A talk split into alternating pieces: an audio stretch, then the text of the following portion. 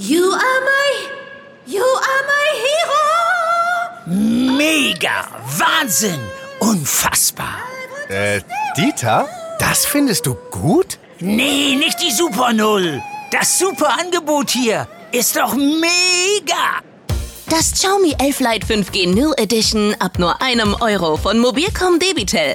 Mega smart mit gratis Handstaubsauger. Jetzt sichern auf freenetdigital.de. Dann sieht man am Ende aus meiner Sicht, dass sozial schwächere Städte eine sehr viel niedrigere E-Autodichte haben und umgekehrt dann eher wohlhabendere Städte wie Münster dann beispielsweise oder auch Düsseldorf eine sehr viel höhere Dichte. 1,64 Euro hat der Liter Benzin gestern im Schnitt in Deutschland gekostet. Diesel war bei 1,52 Euro. Allein deshalb träumen manche von uns wahrscheinlich davon, das Auto einfach an der nächsten Steckdose aufladen zu können.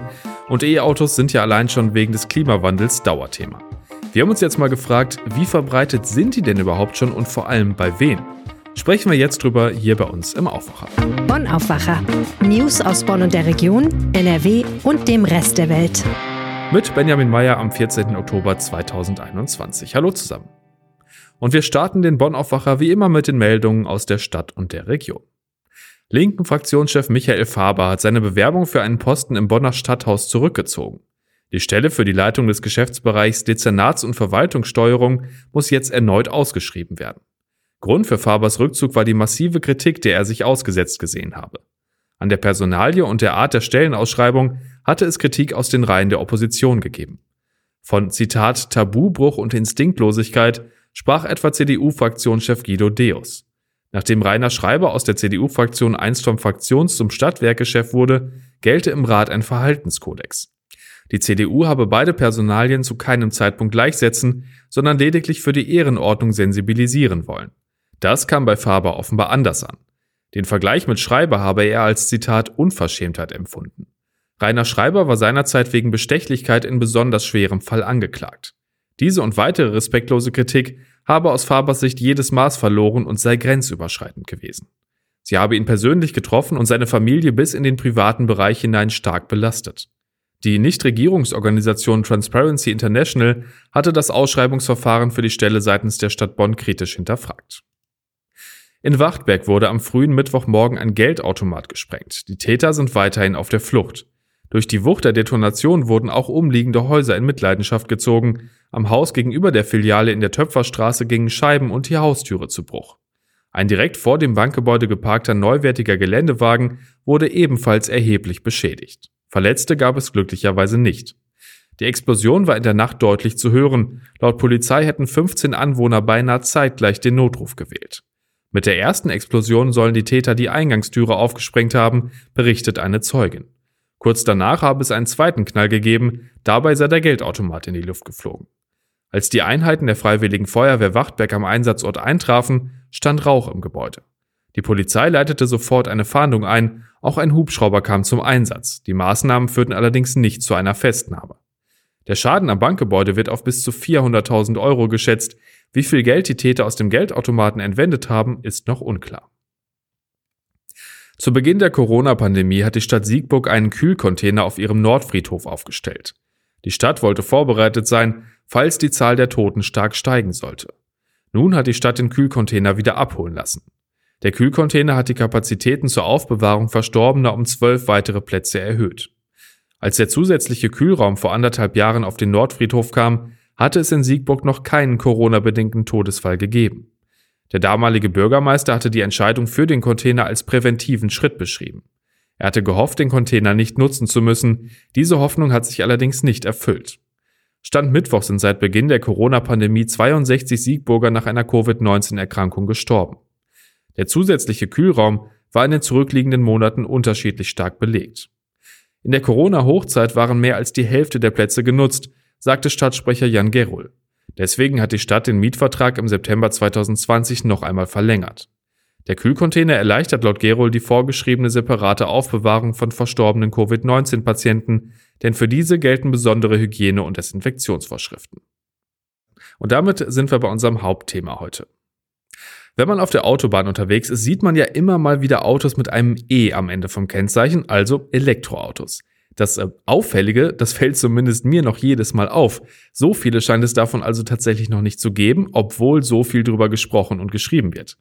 Wir wollten das mal genauer wissen, vor allem natürlich, wie es bei uns in NRW aussieht und haben beim CAR, dem Center Automotive Research, eine Auswertung in Auftrag gegeben. Mein Kollege und RP-Wirtschaftsredakteur Florian Rinke hat sich die Ergebnisse ganz genau angeschaut. Hallo Florian. Hallo. Fangen wir mal mit NRW an. Wie stehen wir denn da? Also fährt bei uns schon vergleichsweise viel elektrisch rum oder haben wir da eher Aufholbedarf? Also generell ist das alles eher homöopathisch, was sozusagen auf deutschen Straßen und das gilt dann auch für NRW äh, unterwegs ist an Elektroautos. Ich habe Zahlen für Anfang Juli. Da gab es in NRW 91.942 Elektroautos. Das ist jetzt nicht besonders viel, wenn man bedenkt, wie viele Millionen Fahrzeuge auf den Straßen unterwegs sind. Und das ähm, entspricht dann auch umgerechnet nur einem Anteil von 0,88 Prozent. Das ist leicht unter dem Deutschlandschnitt, der bei 0,9 Prozent liegt, also auch nicht so viel besser. Das Ziel der Bundesregierung war ja mal, dass 2020 eine Million Elektroautos auf deutschen Straßen unterwegs sind. Das wurde letztes Jahr mit gerade mal 140.000 Fahrzeugen doch relativ deutlich verfehlt und jetzt haben wir mittlerweile Ende 2021. Wie nah ist man diesem Ziel denn jetzt mittlerweile gekommen? Ja, man merkt, dass das ganze Thema Elektromobilität jetzt deutlich an Schwung gewonnen hat. Also wir sind jetzt bei ungefähr einer halben Million rein elektrischen Fahrzeugen und damit sind wir auf dem Weg, dieses Ziel mit etwas Verspätung zu erreichen. Aber das ist ja, wenn man sich jetzt auch das äh, Thema Digitalisierung beispielsweise anguckt in Deutschland, ist es ja üblich, dass man Ziele etwas hinter dem eigenen Zeitplan erreicht. Hat also quasi Tradition. Äh, lasst uns nochmal auf NRW schauen. In den Diskussionen um Mobilität geht es hier oft auch um den Stadt-Land-Unterschied. Das ist in Bezug auf E-Autos ja wahrscheinlich auch nicht ganz unwichtig, oder? Also wenn ich nur ein paar Kilometer zur Arbeit fahre in der Stadt, verlasse ich mich doch vielleicht eher auf ein E-Auto, als wenn ich auf dem Land komplett drauf angewiesen bin und lange Strecken fahren muss, oder? Ja, wir haben das mal ausrechnen lassen vom äh, Car Center Automotive Research, von dem Ferdinand Dudenhöfer, dem Autoexperten. Und da kam das tatsächlich ungefähr so raus, wie du das beschrieben hast. Ne? Also ganz interessant ist, Münster ist von den untersuchten Städten die Stadt mit der höchsten E-Autodichte. Da sind es immerhin 1,35 Prozent. Das ist jetzt auch noch nicht wahnsinnig viel, aber doch schon ganz ordentlich. Und man sieht schon, dass man in eher ländlichen Gebieten wahrscheinlich eher noch auf das Auto mit Verbrennungsmotor setzt. Aber, das muss man auch sagen, auch eine Stadt wie Duisburg beispielsweise kommt nur auf einen Anteil von 0,49 Prozent, was auch extrem wenig ist. Weiß man denn, woher diese Unterschiede dann wirklich genau kommen? Ja, das wollte ich natürlich auch wissen und ich habe auch bei den Städten angefragt und mal in Münster und in Duisburg nachgehört, ja, woran liegt's denn? Und so richtig wollte man da nicht mit einer Antwort rausrücken. Also man sagte, ja, am Ende ist es ja mal eine individuelle Kaufentscheidung, aber man muss natürlich schon sagen, es gibt so ein paar Anhaltspunkte, die dafür sprechen, dass manche Städte einen etwas höheren Anteil haben als andere und das ist natürlich am Ende das verfügbare Haushaltseinkommen. E-Autos sind nicht günstig, auch wenn es jetzt günstigere Modelle gibt muss man sich das leisten können, auch wenn der Staat jetzt irgendwie Zuschüsse gibt und die Autohersteller Zuschüsse geben. Und das zweite ist, was sind die Wege, die gefahren werden müssen? Das spielt sicherlich auch mal eine Rolle, dass man sich überlegt, okay, brauche ich das Elektroauto jetzt für eine, für eine weite Strecke? Reicht dann die Ladeinfrastruktur? Da überlegt sicherlich auch der ein oder andere. Du hast ja diesen Zuschuss von der Bundesregierung schon angesprochen. Bis zu 6000 Euro kriegt man dazu, wenn man sich ein E-Fahrzeug oder ein Plug-in-Hybrid anschafft. Was hat das denn bisher bewirkt? Das ist bei so Subventionen ja am Ende immer die Frage, ne? Also bringen die wirklich den Erfolg? Also es gab ja damals vor ein paar Jahren diese Abwrackprämie, die hat ja einfach nur dafür gesorgt, dass Nachfrage vorgezogen wurde. Also die Leute haben sich dann jetzt in dem Moment äh, das Auto mit der Abwrackprämie gekauft und haben dann später halt einfach nicht mehr gekauft. Und das hat sozusagen dann für so einen kleinen Boom äh, gesorgt, aber dann im Nachhinein natürlich auch dafür, dass in den Folgejahren Autokäufe fehlten. Da wird man mal ein bisschen beobachten müssen, wie sich das entwickelt. Also klar ist, diese E-Auto-Prämie sollte diesen Markt ein bisschen in Schwung bringen. Wenn man sich jetzt die Zahlen anguckt, ist das auch gelungen. Aber man muss natürlich auch fairerweise sagen, dass die Autohersteller erst jetzt so richtig angefangen haben, die ganzen Modelle auf den Markt zu bringen. Selbst mit Prämie hätte man noch gar nicht so viele Modelle gehabt, die man überhaupt hätte kaufen können. Tanken ist ja zurzeit so teuer wie lange nicht, aber viele sagen natürlich, gut, Sprit kriege ich zumindest an jeder Ecke. Beim E-Auto habe ich dann doch Schiss, dass ich nirgendwo laden kann. Äh, wie sieht denn das mittlerweile bei der Ladeinfrastruktur aus bei uns? Ja, man sagt ja mal so ein bisschen, so Faustformel ist, äh, also wer die eigene Garage hat, vielleicht auch ein Einfamilienhaus oder sowas, für den ist es deutlich leichter als für denjenigen, der in einer Mietwohnung mitten in der Stadt wohnt und das Auto jeden Abend irgendwo anders parken muss. Da ist, denke ich mal, auch was Wahres dran. Weil es natürlich viel Sinn macht, angesichts des deutlich dünneren öffentlichen Ladenetzes, sich zu Hause so eine Wallbox zu installieren und dann das Auto abends ja zu Hause zu laden, wenn man wenn man da parkt oder eben beim Arbeitgeber. Weil äh, tatsächlich das öffentliche Ladenetz noch deutlichen Ausbaubedarf hat. Also fassen wir nochmal zusammen, es gibt die Stadt-Land-Gefälle, weniger E-Autos in einkommensschwächeren Gegenden. Ähm, was ist so dein Fazit? Wie ordnest du diese Zahlen ein? Also überrascht hat's mich nicht. Ich habe ähm, schon gedacht, dass es so in den Städten beispielsweise eine etwas höhere Durchdringung gibt als in ländlichen Regionen. Gab es ein paar Ausreißer, den Rheinisch-Bergischen Kreis zum Beispiel, die doch etwas über Bundesschnitt und auch NRW-Schnitt lagen. Was ich ganz auffällig finde, ist, wenn man sich so ein bisschen so dieses äh, Feld anguckt, dann sieht man am Ende aus meiner Sicht, äh, so würde ich die Daten zumindest interpretieren, dass sozial schwächere Städte, ich hatte vorhin das Beispiel Duisburg erwähnt, eine sehr viel niedrigere E-Autodichte haben und äh, umgekehrt dann eher wohlhabendere Städte wie Münster dann beispielsweise oder auch Düsseldorf eine sehr viel höhere Dichte. Und das heißt, die Frage ist natürlich schon, am Ende sorgt diese Subvention, diese 6.000 oder bis zu 6.000 Euro, sorgen die dafür, dass in der Fläche wirklich E-Mobilität äh, gefördert wird oder kommen sie am Ende den, den reichen Städten zugute und sorgen dafür bessere Luft, während die ärmeren Städte weiterhin voll sind mit, mit Autos mit Verbrennungsmotor. Und zumindest die Daten, die wir jetzt haben, deuten natürlich so ein bisschen darauf hin. Und da ist natürlich die Frage, gäbe es nicht andere Instrumente, mit denen man flächendeckend für mehr E-Mobilität sorgen würde? Vielen Dank, Florian. Ja, gerne. Und wir kommen zu einem ganz anderen Thema. Ich habe jetzt eine Weile überlegt, was eigentlich gerade mein Lieblingsspiel ist. Nicht auf der Konsole, sondern ja am Tisch. Ich lege mich jetzt mal auf Skyjo fest. Ein ziemlich gutes Kartenspiel, wie ich finde. Das wechselt bei mir aber tatsächlich ziemlich oft. Und egal, ob es jetzt bei euch ein Strategie, Rollen, Gesellschafts- oder Kinderspiel ist, neue Spiele, die können wir jetzt alle bei einer ganz besonderen Messe ausprobieren, die jedes Jahr in NRW stattfindet. Heute startet nämlich die diesjährige Spiel in Essen und wir schauen da jetzt mal gemeinsam drauf mit NRW-Reporter Jörg Isringhaus. Hallo Jörg. Hallo. Wenn ich jetzt noch nie auf der Spiel war, wie kann ich mir das da vorstellen? Wie groß ist das? Ja, das ist äh, eine ganz äh, bunt, große, bunte Geschichte. Äh, auf der Spielemesse, da tummeln sich 600 Aussteller, sind es glaube ich in diesem Jahr, aus mehr als 40 Ländern. Und die haben mehr als 1000 Neuheiten im Gepäck. Und natürlich haben dann teilweise die Aussteller auch noch ihre Spiele, die sie im Repertoire haben, nicht alle natürlich, aber einige mit auf der Messe. Und da kann man dann über die Messe laufen äh, und sich das alles anschauen natürlich, aber man kann auch äh, spielen, ausprobieren, fachsimpeln, Fragen stellen, was auch immer, sich austauschen. Dazu gibt's auch Vorträge, die man sich anhören kann und so weiter. Also alles rund ums Spiel. Und da muss man auch wieder ein bisschen eingrenzend sagen, es geht vor allen Dingen um Gesellschaftsspiele, und vorrangig um Brettspiele. Du hast ja auch mit einer Spieleexpertin gesprochen, hast du erzählt. Ähm, was hat sie dir denn gesagt? Also gibt es in diesem Jahr vielleicht besondere Trends? Ja, es wird also immer interessanter, sagt sie, ähm, dass so gesellschaftlich relevante Themen auch im Spiel aufgegriffen werden. Das gab es immer schon, aber das scheint sich immer mehr und mehr durchzusetzen. Man kann jetzt noch nicht sagen, es ist jetzt nicht der Megatrend, aber es gibt schon jede Menge Spiele, die sich zum Beispiel mit dem Thema Klimawandel, Klimaschutz befassen. Ein Beispiel wäre Rettet die Eisbären, ein Spiel, wo man äh, also dann mit einem Schiff äh, in die Arktis fährt und dort äh, Eisbären, die auf irgendwelchen Schollen festsitzen, retten muss. Und äh, dabei lernt man halt eine ganze Menge dann noch nebenher über Klimaschutz. Und ein anderes Spiel, das jetzt schon ein paar Monate alt ist, aber dort vielleicht auch äh, vorgestellt wird, ist äh, Kyoto heißt das und äh, ist benannt nach der gleichnamigen Klimakonferenz, die in Kyoto stattgefunden hat. Die Spieler handeln da sozusagen im Auftrag von Staaten, die vertreten dann einzelne Staaten, die versuchen einerseits ihren Wohlstand zu erhalten, andererseits äh, sich äh, entsprechend äh, auf den Klimawandel einzustellen und diese Klimaziele zu erreichen. Äh, man äh, kann da schon durchaus abtauchen in so einen doch sehr wichtigen Bereich momentan, der in aller Munde ist. Ich habe letztens noch Tikal gespielt, da äh, rodet man einen Regenwald, um an Schätze zu kommen. Ganz klar aus einem anderen Jahrhundert das Spiel. Ich habe ja irgendwie das Gefühl, auch durch Corona und das viele zu Hause sein, ist das mit dem Spielen noch mal mehr geworden. Ist das wirklich so? Also spielen wieder mehr Leute? Die Spieleszene boomt ähm, in den vergangenen Jahren enorm.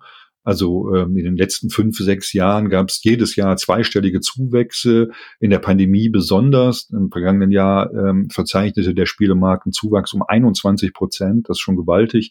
Dieses Jahr äh, sind es 14 Prozent, letztes Jahr waren 650 Millionen Euro Umsatz insgesamt. Das ist schon eine Branche, die sehr, sehr stark im Aufwind ist. Gründe dafür sind äh, vielfältig. Zum einen liegt es äh, laut den Experten wohl auch daran, dass die Menschen so nach dem Gemeinsamkeitserlebnis äh, suchen. Also die suchen so ein Wir-Gefühl, abends zusammenzusitzen mit drei, vier, fünf äh, Leuten am Tisch und so ein Spiel spielen. Das ähm, scheint sehr in Mode gekommen zu sein. Es ist also richtig haptisches Erlebnis, was anderes als immer nur den ganzen Tag in den Computer zu schauen. Ähm, und das scheint anzukommen, was man auch daran sieht, dass sich dieses Publikum auf der Messe und auch bei überhaupt äh, bei den Spielern sehr stark verjüngt hat. Das war früher eher, eher so in den äh, älteren Gruppen äh, interessanter, aber heute sieht man da sehr viele junge Menschen auch auf der Messe. Es äh, wohl so ein Querschnitt auch durch alle Bevölkerungsgruppen spielen äh, ist angesagt. Jetzt haben wir das Thema mit dem großen C am Anfang eh schon angesprochen. Ähm, letztes Jahr musste die Messe wegen Corona ja komplett online stattfinden. Spielfiguren von links nach rechts schieben, das ging da also nur mit der Maus und nicht direkt mit den Händen. Wie sieht die Messe denn dieses Jahr unter Corona-Bedingungen aus? Ja, der Zugang ist schon ein bisschen strenger reglementiert als sonst. Also es gilt generell 3G, also Genesene Geimpfte und Getestete haben Zugang.